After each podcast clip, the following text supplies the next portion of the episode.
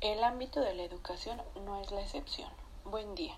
El ámbito que yo elegí fue el número 4, que habla de los recursos educativos abiertos y las prácticas educativas.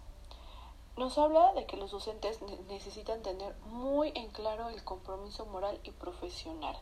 En el momento que uno decide ser profesor, debemos de tener claro nuestro compromiso que tenemos hacia nuestra profesión y sobre todo hacia nuestros alumnos. Debe de haber una actualización docente. Debemos seguir este actualizándonos ya sea por cursos, ya sea por alguna otro grado de estudios, eh, de la forma más posible con lecturas, lo más que podamos para seguir actualizándonos, ya que cada año, cada tiempo surgen nuevas formas de enseñanza, eh, hay que estar innovando. También este nos habla de crear y compartir el conocimiento. Su nombre bien lo dice, crear y compartir. El ser humano se ha preocupado por generar conocimientos, preservarlos y compartirlo.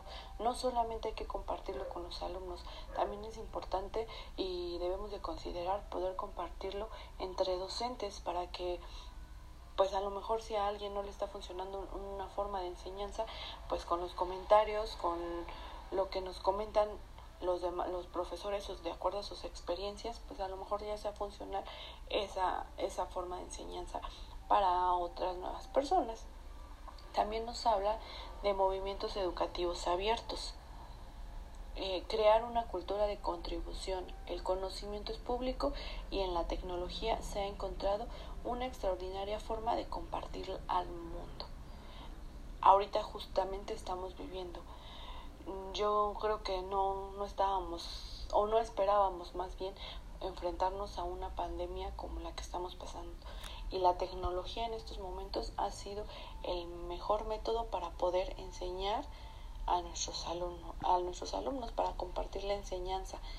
Eh, entonces es importante estar eh, actualizados también en cuanto a tecnologías, porque ahí podemos encontrar infinidad de información y infinidad de videos de todos métodos para poder compartirla con los alumnos. Nos habla también de recursos educativos abiertos, que es el REA. Se usan para la enseñanza, el aprendizaje o la investigación, reconociendo su licencia de autoría. Bien lo mencioné, en la tecnología ahorita estamos encontrando cualquier tipo de información, entonces eh, podemos buscar videos, podemos buscar lo que sea que apoye a al aprendizaje de los alumnos. Se trata de sintetizarlo, de que sea lo mejor eh, entendible para ellos. También hay tipos de REA, que uno de ellos es materiales dentro de un curso, cursos completos, módulos, los libros de texto y los videos que podemos encontrar en la tecnología.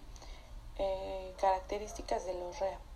Materiales de enseñanza publicados bajo enseñanza abierta. Se permite la modificación de estos y sobre todo deben de ser creativos y claros. Eso sería todo. Muchísimas gracias.